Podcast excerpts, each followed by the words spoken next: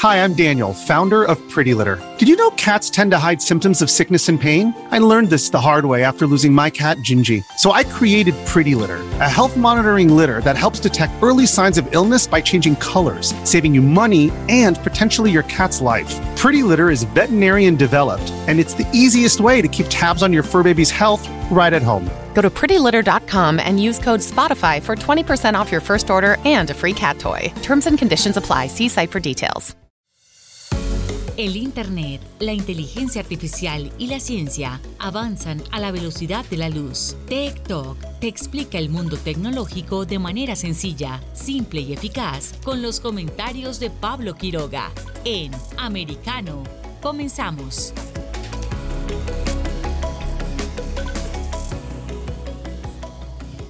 ¿Qué tal? ¿Cómo están todos? Bienvenidos una vez más a nuestro programa TikTok por Americano. Soy Pablo Quiroga y hoy tengo felicidad. Estoy feliz. Así mismo, es que me encanta cuando hay sol, cuando estamos hablando con ustedes, cuando ustedes eh, también nos escriben. Es verano en el hemisferio norte, hay calor, hay que tener mucho cuidado con eso también. Pero hoy tenemos un programa muy interesante, lleno de información, tenemos eh, las tendencias mundiales, hay muchos hechos noticiosos que están marcando pauta. Hay que ser muy cuidadosos con eso porque hay temas eh, controvertidos, hay temas de discusión que sin duda podemos estar analizando a través de este programa o de otros episodios más. Hay muchísimo que conversar. Vamos a estar también eh, con una invitada especial hablando sobre la situación del el Bitcoin y El Salvador. ¿Cómo se está viendo afectada la nación de este continente que está sufriendo, no? Eh, eso es una buena interrogante. Yo creo que eso le vamos a preguntar con esta bajada del Bitcoin porque ellos decidieron apostar casi todo por la moneda, por esta criptomoneda. E incluso es una de las monedas que tienen de curso legal en el país. También tenemos breves tecnológicos, tenemos un día como hoy, vamos a estar eh, recordando algunas fechas, hay muchísimas noticias, así que les invito a que no esperemos más y comenzamos ahora ya con nuestra primera sección. Esto es Tendencias Mundiales. Tech Trends dentro de las tendencias mundiales. A mí me encanta hacer esto porque comienzo a revisar en una plataforma con un mapa a nivel mundial y estamos viendo una nube gigante de hashtags de distintos tamaños que se van repitiendo en una y otra parte del mundo según la noticia que tan alcance tiene, qué tan comentada es en Internet. De hecho, esta sección se trata justamente por eso. Nosotros aquí les informamos a ustedes de lo que se está hablando en las redes sociales, para que ustedes tengan temas de conversación también en, una, en un grupo. Oye, ¿supiste esto? Sí, por supuesto, sí, me enteré por TikTok. Eso mismo, eso mismo queremos. Queremos también informarles, queremos darle poder, conocimiento a través de la información en, en redes sociales. Estamos re revisando todo lo que está ocurriendo a nivel mundial. Comenzamos con un hashtag que tiene ya 269 mil menciones y es una ciudad de India, Idaipur. Y ese mismo hashtag está en primer lugar y se relaciona con otro que está en el tercer lugar, que es eh, justicia para eh, Jalal. También se relaciona la misma noticia. Ya les voy a contar, hay otra noticia más con, a ver, sigo bajando en el lugar 13 ya, pero también tiene muchísimas menciones, 179 mil tweets, que es a una provincia dentro de India, que es eh, Rajasthan. Y también hay muchísimo más, pero les voy a leer de qué se trata, qué está pasando, porque en realidad esto es un, hashtag que está siendo tendencia mundial, pero la mayoría, yo creo que según lo que nos muestra aquí la plataforma, alrededor del 90% de los tweets corresponden a una noticia en concreto y es una noticia local. Y eh, les leo un poco lo que está pasando allá que eh, es lamentable por supuesto. Lo tengo acá mismo en Idaipur y es que En Nueva Delhi, un hombre fue asesinado en Udaipur eh, de Rajasthan el martes, en días después de que, según se informa, compartiera una publicación en las redes sociales en apoyo del ex portavoz del BJP, Nupur Sharma, cuyos comentarios sobre el profeta Mahoma llevaron a protestas en varias partes del país. El incidente tuvo lugar en la calle Maldas de Udaipur y el difunto eh, sastre de profesión ha sido identificado como Kanhayalal Teli. El ministro jefe de Rajasthan, Ashkot Gelot, dijo que dos acusados han sido arrestados en la zona de Rajsamand del ese, de ese estado. Así que ahora las redes sociales se volcaron a comentar eh, sobre esta situación. Eh, ayer también teníamos una noticia similar desde India. Este post produjo demasiadas reacciones en redes sociales y en la sociedad en su conjunto. De hecho, estamos eh, viendo imágenes en internet de las protestas. Los lugareños protestan después del incidente en las calles de Maldas de Udaipur, eh, bastante violento, se ve todo. Y de hecho el asesinato también se puede eh, presenciar, se puede ver a través de distintos videos colgados en las redes sociales, lo cual es lamentable.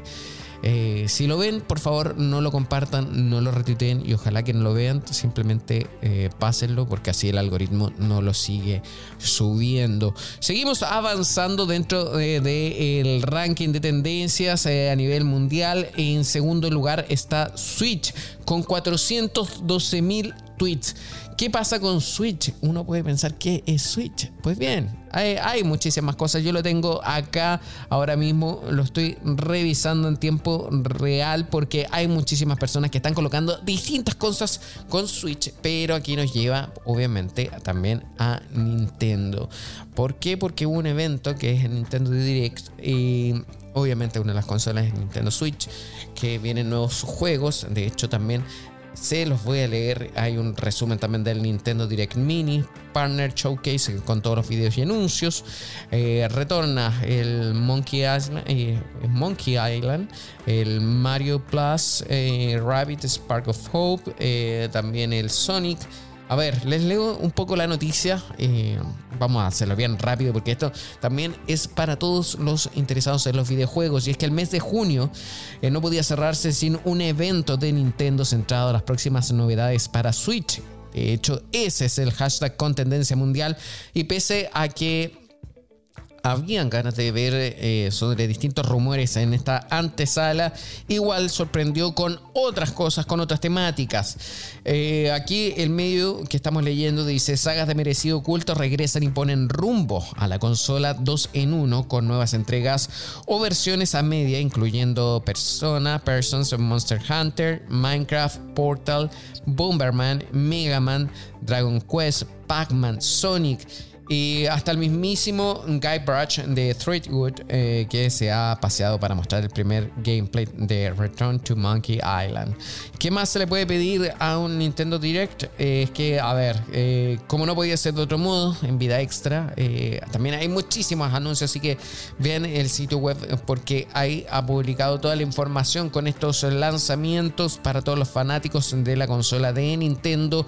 A mí me llama la atención cómo hay retornos de, o sea, que ya volvieron a la vida muchos videojuegos antiguos, así como que si estuviésemos viviendo en una época vintage. Por ejemplo, la leyenda de Zelda. ¿Quién lo ha jugado? Bueno, ya volvió también, o el Mega Man también. Pac-Man, a mí me encanta.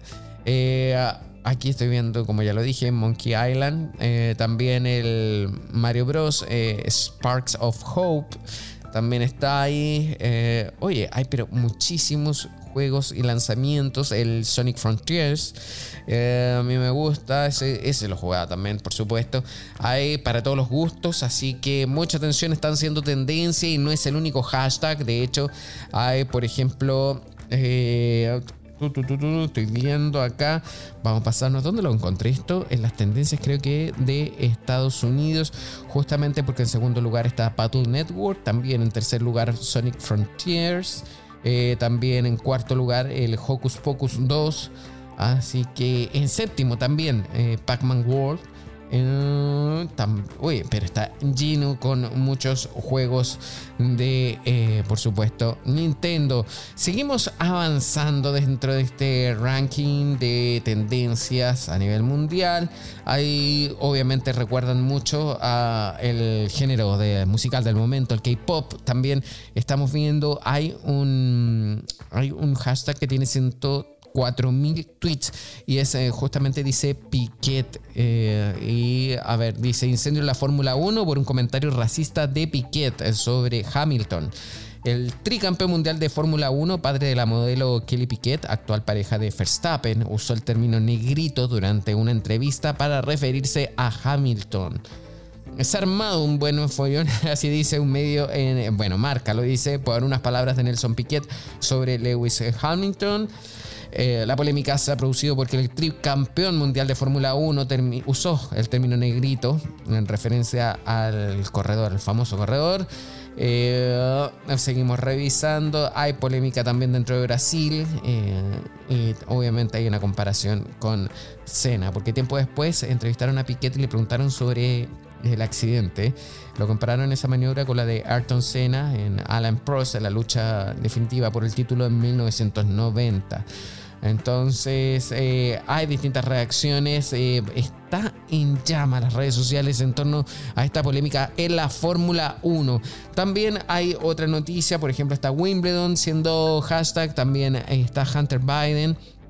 Eh, siendo tendencia dentro de Estados Unidos. Eh, aquí dice, por ejemplo, hay una noticia de Jill Biden y sus acompañantes de sorpresa en Madrid. Está la primera dama de Estados Unidos. Eh, recordemos que llegó el domingo a la capital de España, acompañada de dos de sus nietas. Así que también está haciendo noticia, así como también otra noticia en relación a ellos, que es que Moscú sanciona a la primera dama de Estados Unidos, Jill Biden, y a su hija Ashley por acciones rusófobas. El Ministerio Ruso de Exteriores ha informado en un comunicado de las nuevas sanciones que ya incluyen al propio presidente de Estados Unidos y a Hunter Biden hijo que tuvo con su primera esposa. Estas han sido las tendencias del día de hoy. Nosotros seguimos avanzando. Nos vamos a más. Esto es TikTok, aquí por Americano. En breve regresamos con más tecnología, internet, inteligencia artificial y lo último en ciencia en la voz de Pablo Quiroga en Tech Talk por Americano. Comienza tu día bien informado de mañana con Americano, junto a Gaby Peroso y Jolly Cuello, quienes te presentan la revista informativa de las mañanas. Conéctate con nosotros en vivo de lunes a viernes de 7 a.m. Este, 6 Centro, 4 Pacífico por Americano. Busque su copa, siéntese cómodo y discuta los eventos más destacados de la semana en el único programa que analiza en tono relajado los temas más serios del momento. El Antídoto Rojo Extra, cada sábado, 9 pm este, 8 Centro, 6 Pacífico por Americano. Iberoamérica hoy. Un análisis de los acontecimientos políticos y sociales y su impacto en nuestra región. Entrevistas con los protagonistas de los temas relevantes, puntos de vista distintos, para que saques tus propias conclusiones. De lunes a viernes en vivo, 12 pm este, 11 centro, 9 pacífico por Americano. Ideas, argumentos, posturas y visiones, sin desperdicios. Escucha, concuerda o difiere con los postulados de José Aristimuño y Jimmy Nieves, quienes debaten con vehemencia de lunes a viernes a las 9 pm este, 8 centro, 6 pacífico por Americano. Donde están los hechos, somos Americano. Noticias e información del acontecer de nuestra región con sabor caribeño. Acompaña a Diulca Pérez e infórmate de lunes a viernes en vivo 9 a.m. Este, 8 Centro, 6 Pacífico por Americano. La Hora de la Verdad está disponible para ti cuando quieras. Accede a toda nuestra programación a través de nuestra aplicación móvil americano. Descárgala desde Apple Store o Google Play y mantente informado con nosotros.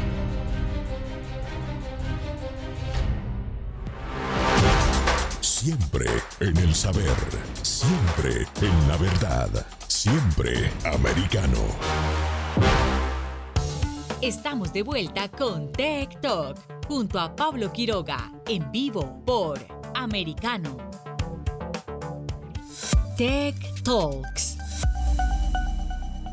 Hoy vamos a hablar sobre lo que ha sido noticia las últimas semanas, que es la baja del el Bitcoin. Como las eh, criptomonedas cada fin de semana que pasa, baja cada vez más me llego a asustar yo la verdad con esto. Y es que también apareció una noticia que me llamó la atención y es que habla que el precio del Bitcoin estaría en riesgo de espiral negativa si los mineros siguen vendiendo BTC, que es el Bitcoin. Les cuento un poco de qué se trata esta noticia. Y es que todos saben que el Bitcoin no pasa por su mejor momento en cuanto a rentabilidad. Y ojo acá, porque el coste de producción de un Bitcoin ronda entre los 18 mil y los 20 mil dólares para los pequeños mineros, mientras que su cotización en el mercado es de unos 21 mil dólares. Esta escasa rentabilidad hace que los mineros vendan sus bitcoins para cubrir sus costes operativos y continuarían haciéndolo si sus rentabilidades no mejoran. En una investigación que realizó un eh, medio de comunicación con varios expertos en el tema y también eh, eh, analistas de la firma financiera GP Morgan, muchos la conocerán, se muestra que las empresas mineras que cotizan en bolsa informaron ventas masivas entre mayo y junio. Ahora mismo, de este año estoy hablando, a raíz de toda esta crisis, que hacía que el Bitcoin estuviese en un estado que lo denominan muchos como hold. Este gremio representa el 20% de todo el hash rate actual del Bitcoin. También eh, hay muchísimos datos en torno a esto. Pero eh, si nosotros nos vamos a ver ahora mismo en esta jornada, el Bitcoin, el precio mínimo que ha alcanzado eh, en esta jornada ha sido los 20.577 dólares. Ahora está un poquito más alto, nada más. Así que vamos a estar esperando. Ojalá que no siga bajando más, porque la verdad que asusta, asusta, porque después no sube, así que esperemos que solo también sea momentáneo. Nosotros estamos hablando de esto del Bitcoin, de, toda la bajada que tiene, pero de seguro debe haber mayor preocupación en una nación que ha decidido apostar por este tema del Bitcoin, me refiero al Salvador. Este país ha adoptado el Bitcoin como una de las monedas de curso legal. Eh, también eh, se está construyendo una ciudad eh, en torno al Bitcoin donde se está invitando también a los mineros. Hay un sinfín también de otras inversiones relacionadas al a la criptodivisa, al Bitcoin. también se señala que una de las formas de minar se va a utilizar la energía volcánica. En fin, hay muchísimos temas en torno a esto, pero sin duda que esta baja está teniendo efectos negativos para ese país. ¿Quieren saber de qué se trata o qué tipo de efectos puede traer una bajada del Bitcoin? Vamos a hablar ahora mismo con Adriana González, eh, quien es periodista y también es presentadora de televisión en El Salvador y por supuesto experta en este mundo de las criptodivisas. ¿Cómo estás, Adriana? Muy bien, Pablo. La verdad es que experta no sé, pero estoy aficionada a conocer como esta información que está surgiendo día a día con este mercado que digamos Nuevo, nuevo no es, pero acá en El Salvador eh, ha despertado mucho la atención después que entró en vigencia esta ley Bitcoin. Ya llevamos varios meses con la ley y mucho se habla de lo que está pasando aquí en El Salvador mientras se configuran eh, ciertos mercados, ¿verdad? Acá hay que decirlo, hace poco abrió un eh, casino en criptomonedas y también en NFTs, que es como de lo más innovador y claro, y de lo más consolidado, creo yo, que se ha instalado aquí en El Salvador, ya digamos, em, en la práctica, ¿verdad? En la práctica de quienes hacen cosas con Bitcoin. Entonces, digamos que es un escenario interesante. Eh, también aquí en El Salvador hay una playa, se llama Exonte, donde comenzó a utilizarse el Bitcoin como si fuera una moneda de curso legal antes de que se ocurriera todo esto. De forma masiva a nivel nacional. Todo esto de, de la ley claro, eh, los eh, habitantes del Sonte empezaron a utilizarle así, de esta playa, y bueno, ahora beneficiados por eso de, la aprobación de la ley Bitcoin. Además, bueno, eso fue antes de la aprobación y después de la aprobación, este casino es de lo más innovador. Y además otras iniciativas que se han venido instalando, por ejemplo, acá ya está funcionando una casa del Bitcoin que eh, hace educación financiera para las personas wow, mundo cripto, claro que en parte está, eh, está abanderada por esta casa de trading que se llama Paxful, que algunos la conocerán, y también otras iniciativas que han llegado al país debido por las criptomonedas, como es Bitcoin Foundation, que está trabajando con escuelas también en algún eh, punto de la zona costera del país, y así muchas cosas que han venido pasando, y uno dice, bueno, si yo quiero ser Bitcoiner, El Salvador es mi lugar. Y ahora, ¿qué pasa con esta caída de, eh, de precio que han tenido las criptomonedas, que recordemos que ha sido paulatino, ¿verdad? Como que ha venido esto desquebrazándose después de un momento en que llegamos ahí por los eh, 50 mil dólares, más o menos, dijimos, vamos a llegar a los 60 mil nuevamente, que se pensó también a nivel internacional que finalmente se iban a tocar los preciados 10 mil, que se había. Por cada Bitcoin, y ahora con esto es posible o lo que estamos viendo, la caída y el posible invierno cripto, creo yo que todo esto, pues las personas se quedan como, ¿y entonces qué va a pasar con El Salvador?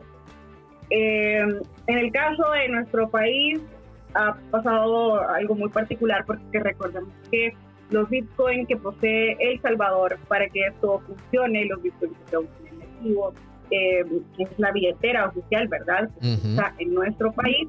Recordemos que todo esto es pagado con fondos públicos. Y de ahí habrá que comenzar a hablar, a ponerlo sobre la mesa, porque eh, un economista que está como muy pendiente de esta información que va saliendo sobre el manejo de los fondos públicos, incluso ha dicho que la billetera gubernamental se maneja desde una cuenta personal de entonces creo que ese es un punto que también hay que ponerlo ahí para que se pueda poner en contexto y sobre eso decir que el presidente cada vez ha venido comprando más y más criptomonedas. Em, era usual y se habla mucho acá eh, de esos tweets del presidente, ¿verdad? Que ha sido como su comunicación eh, principal hacia la ciudadanía.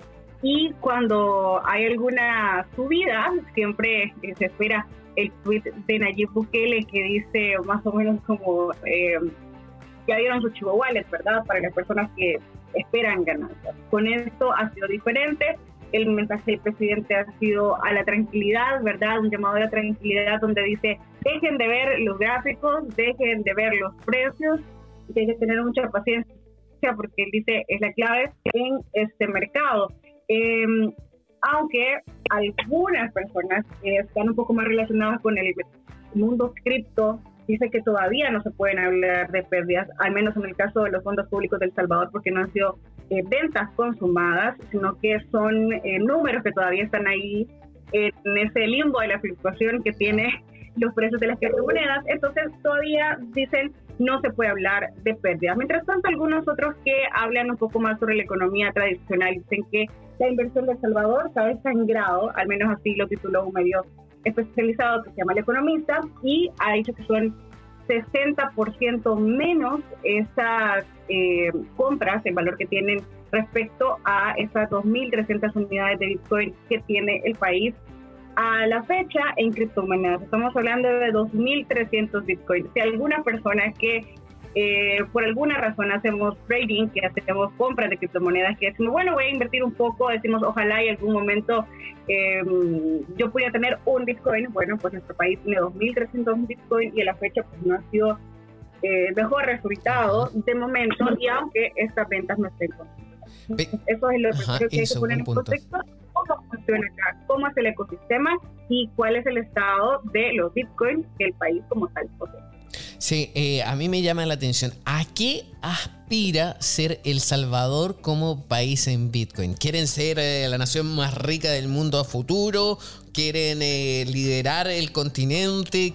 ¿Cuál es la idea de esto de apostar por las criptomonedas? Porque estamos haciendo, es un país, estamos haciendo una apuesta, me incluyo, digo que soy El Salvador, pero no es así, pero igual, estamos haciendo una apuesta como país, pero resulta que ahora en el presente está muy bajo el precio y quizás también otras políticas eh, del mismo gobierno, del Estado, puedan verse un poquito perjudicadas en pro de esta inversión que está hecha a futuro. Entonces, claro. ¿qué es lo que pretende ser El Salvador con esto?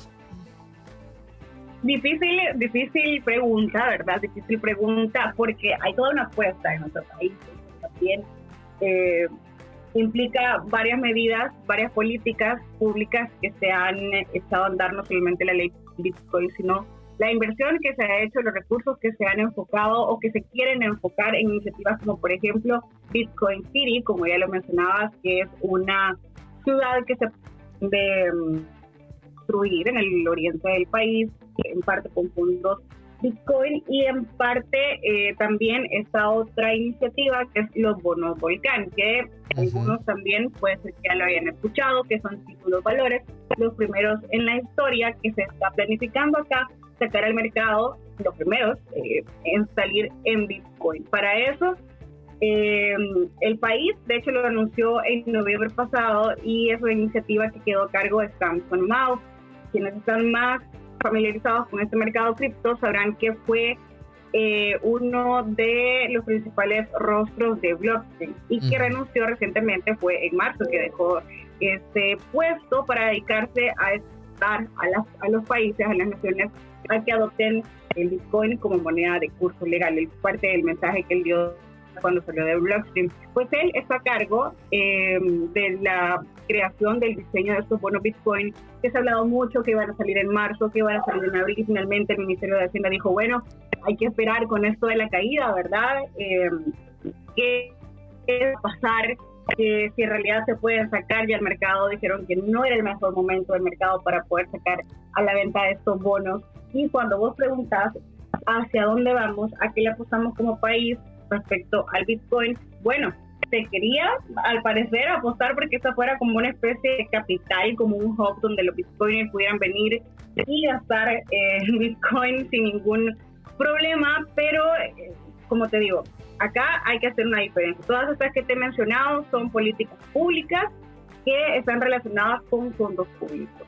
Si estamos hablando en ese sentido, pues básicamente una especie de capital, ¿verdad? Una especie de capital eh, regional de Bitcoin donde se pudieran hacer esas transacciones, donde se pudiera invertir eh, en infraestructura, en negocios usando Bitcoin. Estamos hablando de que las personas quizás eh, a qué le están apostando con esa cripto aquí en nuestro país, pues yo te puedo decir quizás a vivir tranquilamente quizás de su ganancia, ¿verdad? Entonces creo que son visiones distintas, sobre todo porque eso de las políticas públicas, yo sí creo, creo que para las personas que son muy aficionadas de este tema y que seguramente están interesadas en escucharnos, eh, ya escucharon mucho sobre El Salvador y dicen, bueno, ojalá eh, yo como bitcoiner pudiera eh, estar en El Salvador y poder gastar en Bitcoin. Acá también hay que hacer una diferencia en ese sentido porque acá los precios siguen estando en dólares eh, y también eso lo cuestionan algunos economistas porque dicen el, la cripto,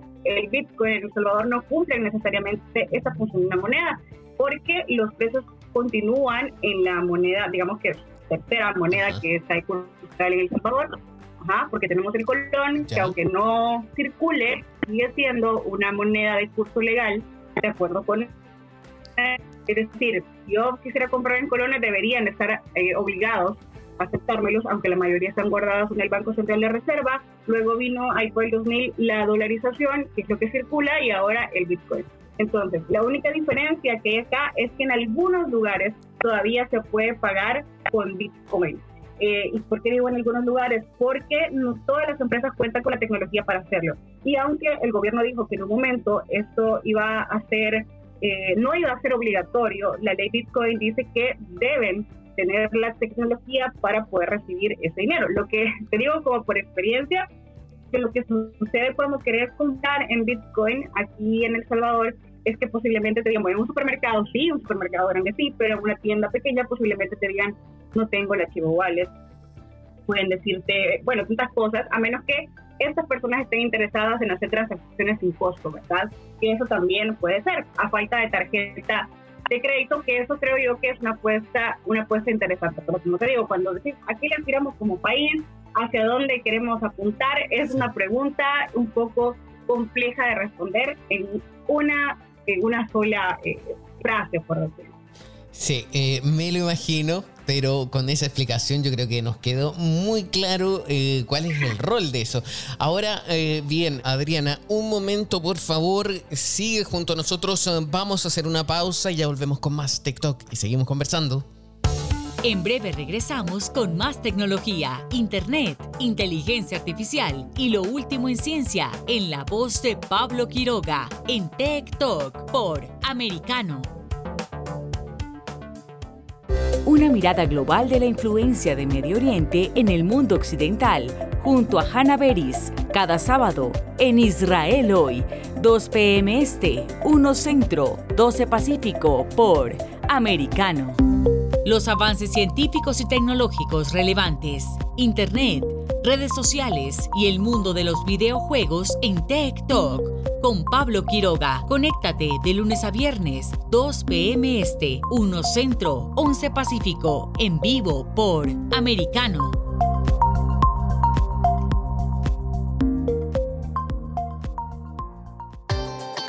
Busque su copa, siéntese cómodo y discuta los eventos más destacados de la semana en el único programa que analiza en tono relajado los temas más serios del momento. El Antídoto Rojo Extra, cada sábado, 9 pm este, 8 Centro, 6 Pacífico por Americano. Isabel Cuervo y su equipo indagan y rastrean los hechos para ofrecer una mirada profunda a las noticias, sus causas y consecuencias. Periodismo de investigación. Cada sábado, 7 p.m. Este, 6 Centro, 4 Pacífico, por Americano. Los hechos relevantes que ocurren en Estados Unidos, analizados con la característica frontalidad de Dania Alexandrino y sus invitados. Perspectiva USA. Conéctate de lunes a viernes, 8 p.m. Este, 7 Centro, 5 Pacífico. En vivo por Americano. Infórmate con Lucía Navarro de los temas importantes del día que impactan tu vida. Conoce el contexto de los hechos con el análisis de especialistas. Únete a Actualidad Noticiosa de lunes a viernes a partir de las 10 pm este 9 Centro 7 Pacífico por Americano. Vive en la verdad. Somos americano.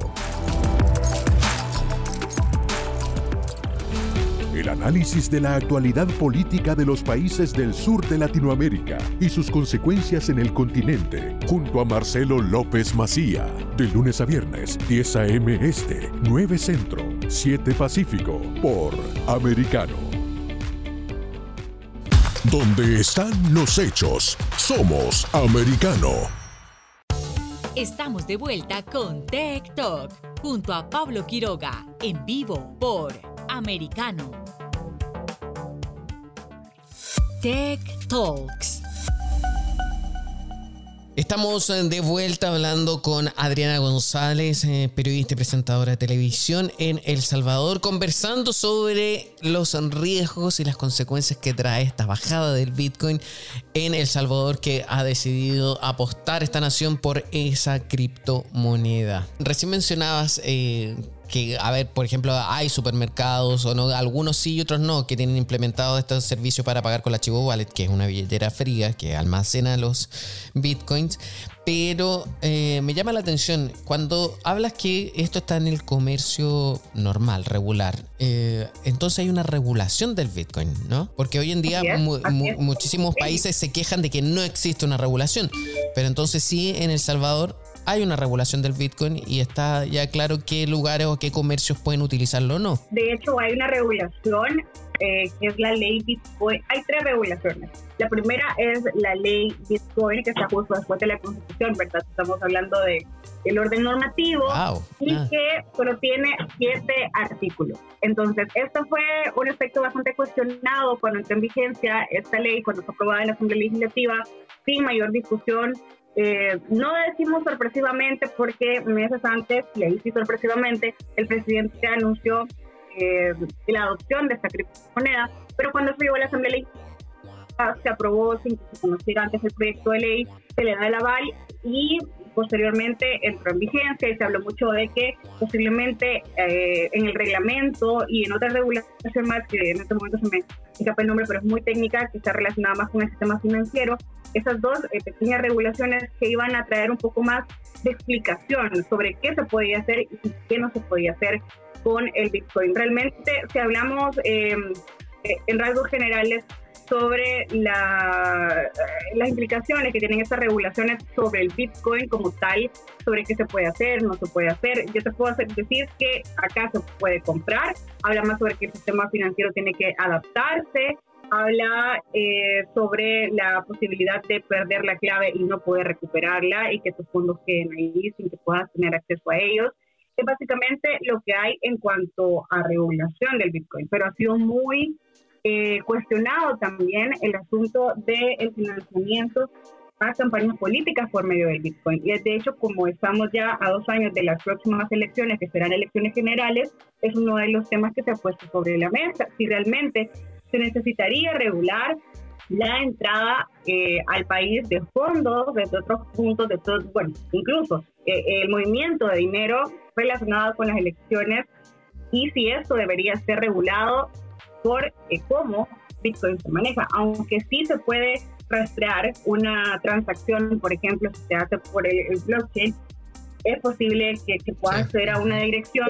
No necesariamente va a ser así si recibo eh, dinero de alguna otra manera de una billetera que no cuente con esa tecnología, pero que siempre se pueda hacer esa transacción. Ese es uno de los puntos que se está pidiendo que se regule.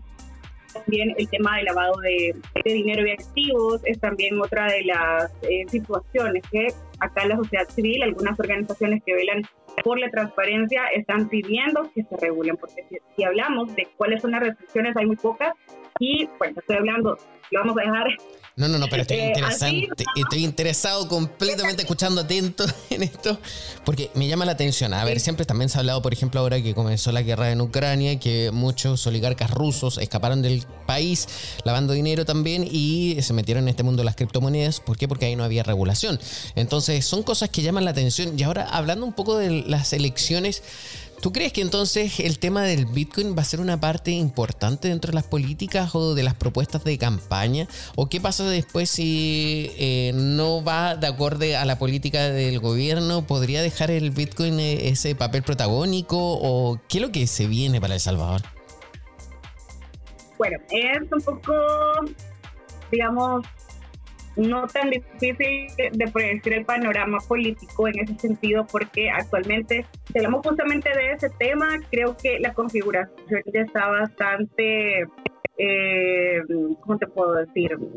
desbalanceada en ese sentido porque la oposición acá está muy debilitada, eh, también ya se está hablando de reelección del presidente Nayib Bukele, entonces considerar que las propuestas vayan a tener un gran peso sobre Em, la conversación o la discusión que pueda, que pueda hacerse a nivel de país, no eso suceda. Realmente, tal vez, si, pasara algo extraordinario, podríamos estar hablando de la posibilidad de que, por ejemplo, pueda disolverse el Bitcoin, que dejemos de ver estos cajeros eh, chivos que están todo en el, en el país, ¿verdad? En todos eh, los departamentos, que posiblemente la seguridad ya, no esté cuidando estos cajeros porque también es muy particular. Vos ves un eh, cajero de chivo en una plaza, en un mercado y está siendo vigilado por un policía, por un militar. Eso también está pasando. También ah. ahí hay recursos invertidos.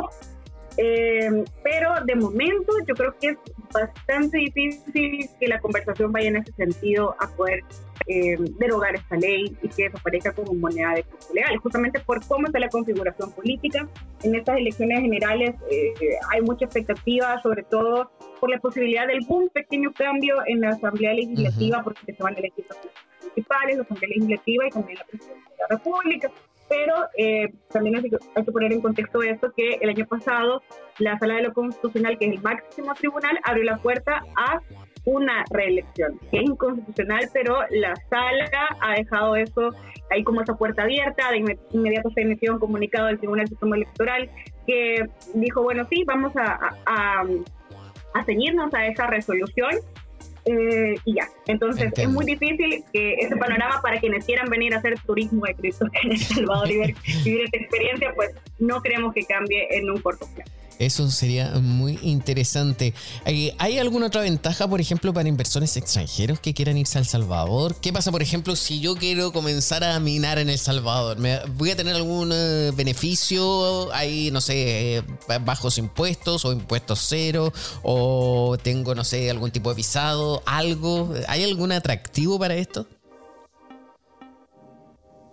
Pues se dijo en algún momento que había bitcoiners, traders que estaban solicitando la nacionalidad salvadoreña, de hecho dos bastante eh, famosos adoptaron la nacionalidad ya salvadoreña, pero al pues también hay otras inversiones que están siendo en cierta medida cuestionadas. Por ejemplo, en la costa se va a construir una torre de apartamentos que se supone que va a funcionar con base en NFTs Además, se está hablando de la posibilidad de eh, una inversión de salvadoreños interesados en construir una planta de minería Bitcoin en el norte del país, en un departamento que se llama Chalatenango, y también un hotel más en la Unión. Actualmente, solo en esas inversiones se habla de 200 millones de dólares y que incluiría una planta fotovoltaica para esa, para esa inversión. Es parte de la conversación. Eso, de hecho, lo dio a conocer la embajadora de Salvador en los Estados Unidos eh, dio esas ubicaciones, ¿verdad? Esas posibilidades.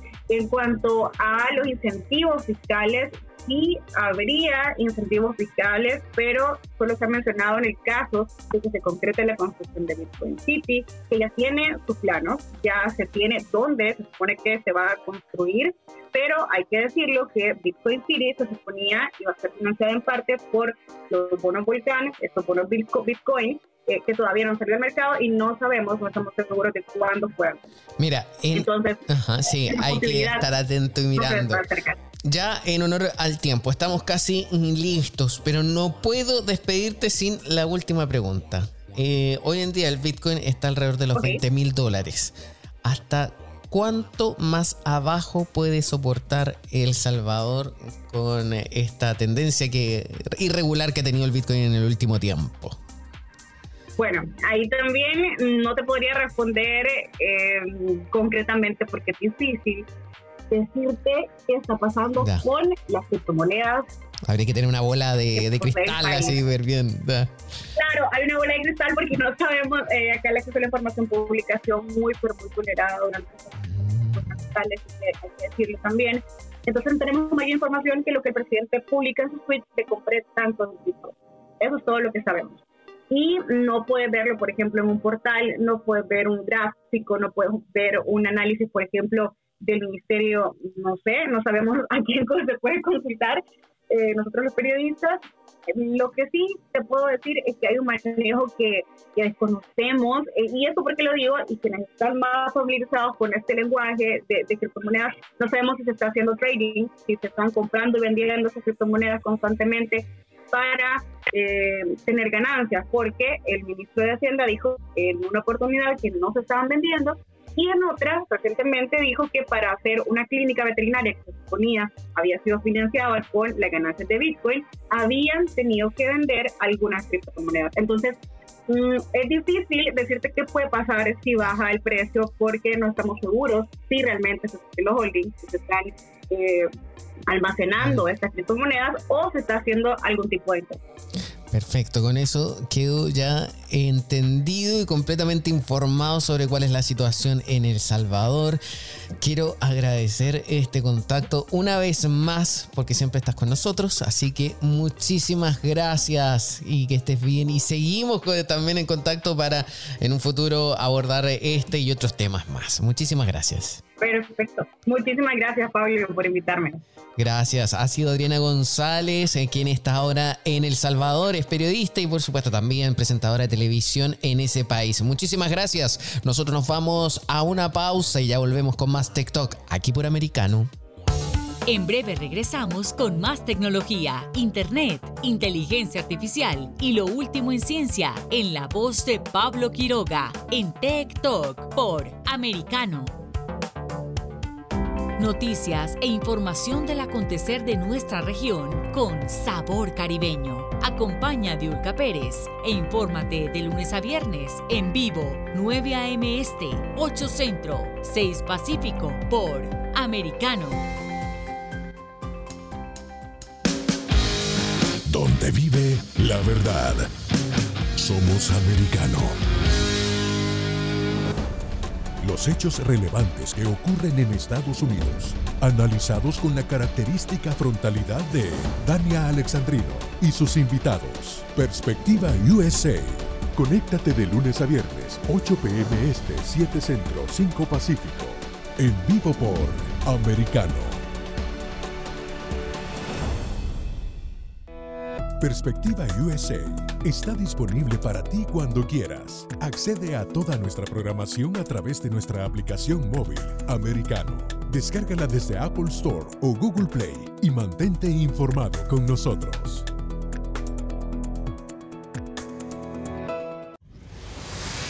Diego López y Dianelis Guerra comentan y analizan el acontecer deportivo, torneos, campeonatos y la actuación de tus atletas favoritos en Deportes Americano. Sábado, 10 pm este, 9 centro, 7 pacífico por Americano.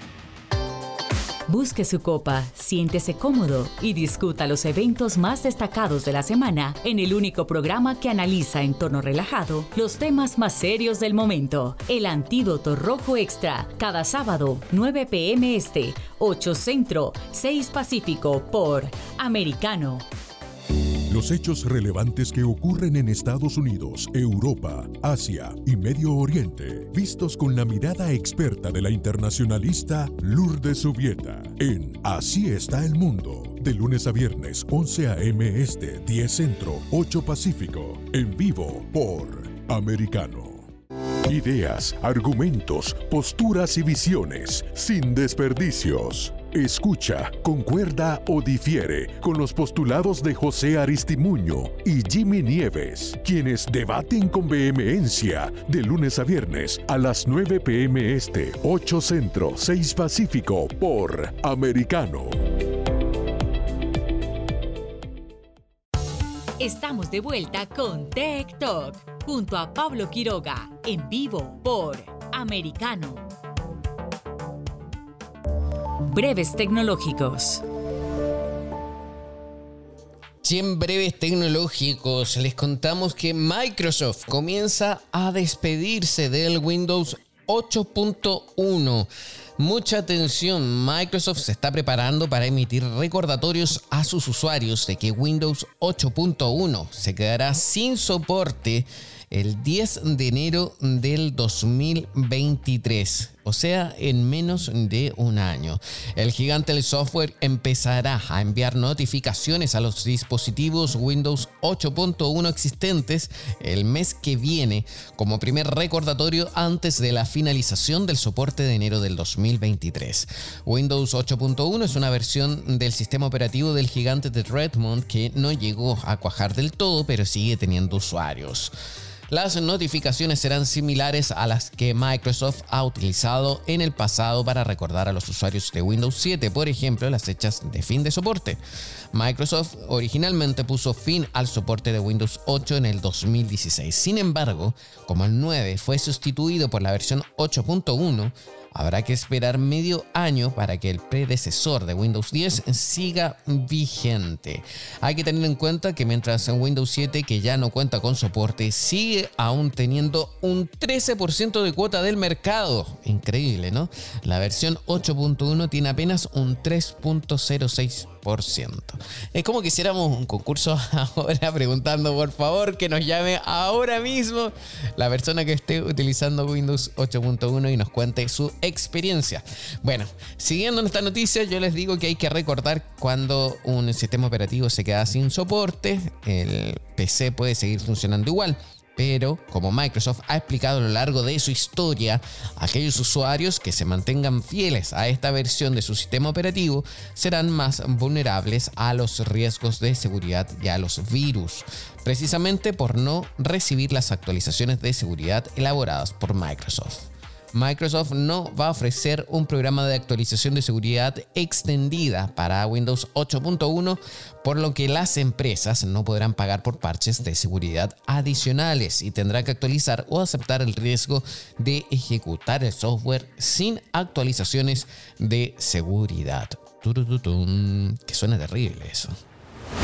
El gobernador del Banco Central de Irán, Ali Saleh-Javadi, anunció este viernes en que esa entidad planea lanzar el 23 de agosto de este año 2022 una prueba piloto de lo que será conocido como la moneda digital del Banco Central o también cripto real recogen medios locales. Saleh Abadi afirmó que el cripto real será diferente a, será diferente a otras criptomonedas eh, globales, puesto que fue concebida para reemplazar los billetes que la gente posee actualmente.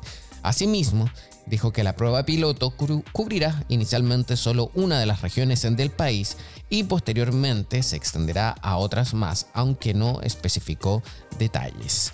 El pasado abril, el, Banco Central iraní notificó por primera vez sobre el lanzamiento del cripto real e informó entonces tanto a los bancos como a las instituciones de crédito del país sobre las regulaciones que acompañarían a esa moneda digital, tales como su acuñación y distribución. Del mismo modo, se estableció que el CBI será la única entidad que podrá emitir la criptomoneda, además de determinar su oferta máxima. Henry Sanderson, eh, editor ejecutivo de Benchmark Mineral Intelligence, un proveedor de datos y análisis para la cadena de suministro de baterías de iones de litio, analizó el papel que desempeñará China en el futuro del coche eléctrico. Sanderson Señaló que aunque todo el mundo ha oído hablar de Elon Musk, la mayoría desconoce quiénes son los multimillonarios ocultos que controlan esta cadena de suministro. El experto apuntó a que el litio en las baterías para los vehículos eléctricos, así como el cobalto o el níquel, suelen ser producidos por compañías del gigante asiático. El ejecutivo indicó que aunque conocemos a Tesla, muy poca gente sabe que depende de las baterías de Cattle que es el Contemporary Amperex Technology Co. Limited, que es una empresa china. En unos 10 años, Cattle se ha convertido en el mayor productor de baterías del mundo y cuenta con una enorme cuota de mercado. Asimismo, el experto señaló que el litio en las baterías para los vehículos eléctricos, así como el cobalto o el níquel, suelen ser producidos por compañías del gigante asiático como Huazhou Cobalt, eh, Ganfeng Lithium o Tianqi Lithium, que compró una participación en el principal productor de litio de Chile, Sokimich SQM. Y esta noticia es pequeña, pero me llamó la atención. Una granja de pollos en Tailandia, que además cultiva marihuana medicinal, ha comenzado a alimentar a sus pollos con cannabis en lugar de antibióticos. Vamos a pedirle un día a nuestro productor que consigamos algún médico veterinario relacionado con biotecnología para que nos explique de qué se trata esto. Interesante. Bien, otra noticia, las langostas pueden detectar signos de cáncer en los humanos, reporta Technology Review. El hallazgo fue realizado por un grupo de bioingenieros que implantó electrodos en el cerebro de estos insectos y registraron la actividad eléctrica de sus neuronas olfativas mientras soplaban sobre sus antenas aire con compuestos orgánicos volátiles procedentes de células cancerosas. El estudio analizó tres tipos diferentes de cáncer y científicos de Estados Unidos han presentado una tecnología innovadora útil para millones de personas en todo el mundo. Han desarrollado un tatuaje electrónico hecho de grafeno que evalúa de forma independiente la presión arterial de una persona en cualquier situación. Los autores aseguran que la comodidad y la precisión del tatuaje superan a las soluciones populares existentes integradas, por ejemplo, en los relojes inteligentes y la inteligencia artificial se muestra precisa a la hora de identificar a un paciente con demencia, pudiendo determinar incluso la fase neurodegenerativa en la que se encuentra. Nunca antes los científicos habían contado con una herramienta tan sencilla y precisa para diagnosticar esta enfermedad. Nosotros seguimos avanzando en TikTok, nos vamos a una pausa y ya volvemos con más esto en americano. En breve regresamos con más tecnología, internet, inteligencia artificial y lo último en ciencia en la voz de Pablo Quiroga en Tech Talk por Americano. Iberoamérica Hoy está disponible para ti cuando quieras. Accede a toda nuestra programación a través de nuestra aplicación móvil americano. Descárgala desde Apple Store o Google Play y mantente informado con nosotros.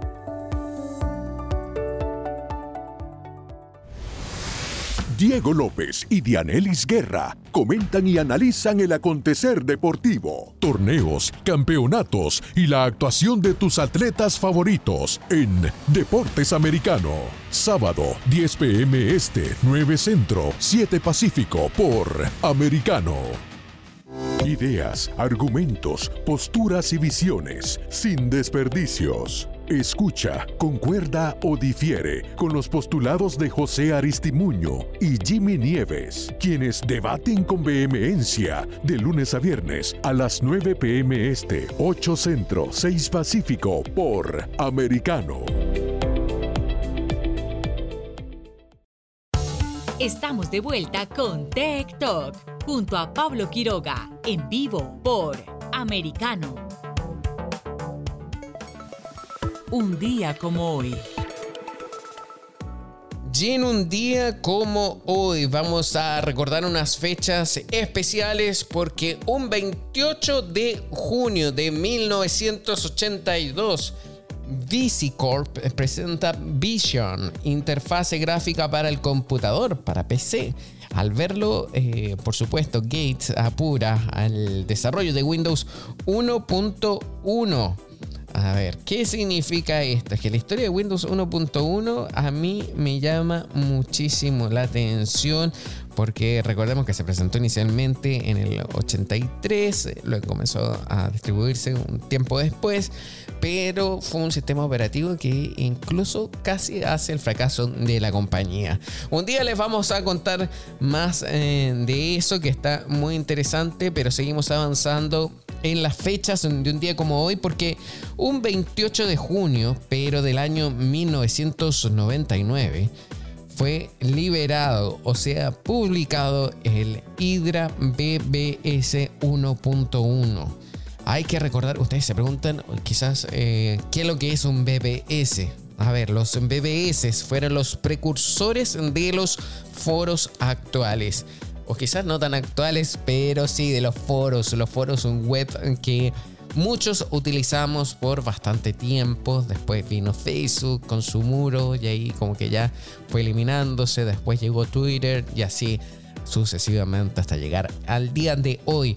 Pero les cuento un poco más de los BBS, porque un Bulletin Board System, o BBS en español, sistema de tablón de anuncios, es un software que fue popular en las décadas de 1980 y 1990 en Estados Unidos para redes de ordenadores, ya que permitía a los usuarios participantes conectarse a través de una línea telefónica a una red donde podían ver y consultar distintas informaciones que publicaban usuarios participantes es de fácil acceso por medio de Telnet, un programa informático que utiliza la mayoría de los ordenadores para acceder a un servidor externo y la idea es que también funcionaba a través de internet a servidores y también realizaban funciones como descarga de software, datos, lectura de noticias y boletines, intercambios de mensajes con otros usuarios a través de correo, juego en línea, etc. Los tablones de anuncios son en muchas eh, formas precursores de los modernos foros y otros aspectos de internet. Históricamente se considera que el primer software de BBS fue creado por Ward Christensen en 1978, mientras que Usenet, por ejemplo, no empezó a funcionar sino hasta el año siguiente, o sea, en el 79. Eh, durante sus años de popularidad, los eh, BBS fueron el punto de encuentro de aficionados a las comunicaciones y desarrolladores de software y constituyeron los primeros sistemas públicos de intercambio de ficheros, incluyendo los primeros programas shareware y los primeros virus informáticos. Por eso le estoy recordando esto y la importancia de un día como hoy. Vamos a recordar, por supuesto, al primer BBS que fueron, que fueron los precursores de los foros de conversación en Internet. Nosotros con esto Estamos llegando al programa. Me dicen que quedan pocos eh, minutos. Hemos tenido un día fantástico. 28 de junio, pleno verano en el, en el hemisferio norte. Así que mucho cuidado con las altas temperaturas que hay en parte, una buena parte, casi todo Estados Unidos y por supuesto en Europa. Mucha atención también con los incendios ah, forestales. Hay que estar atentos a todo esto con la ola de calor que afecta a todo el hemisferio norte de nuestro planeta. Recuerden que estamos ah, transmitiendo a través de la radio digital en Sirio XM en el canal 153 y también en una de mis plataformas favoritas que es Getter. Muchísimas gracias a la gente de Getter en español que siempre nos oh, promocionan y nos avisan de las últimas tendencias, por supuesto, que hay en Internet y tecnología. Esto es eh, TikTok. Muchísimas gracias. Nos vemos pronto. Nos vemos mañana. Si Dios así lo quiere. Chao, chao. Que estén bien. Tech Talk y Soberproy. Conéctate con nosotros de lunes a viernes a las 2 p.m. Este, 1 Centro, 11 Pacífico, por Americano.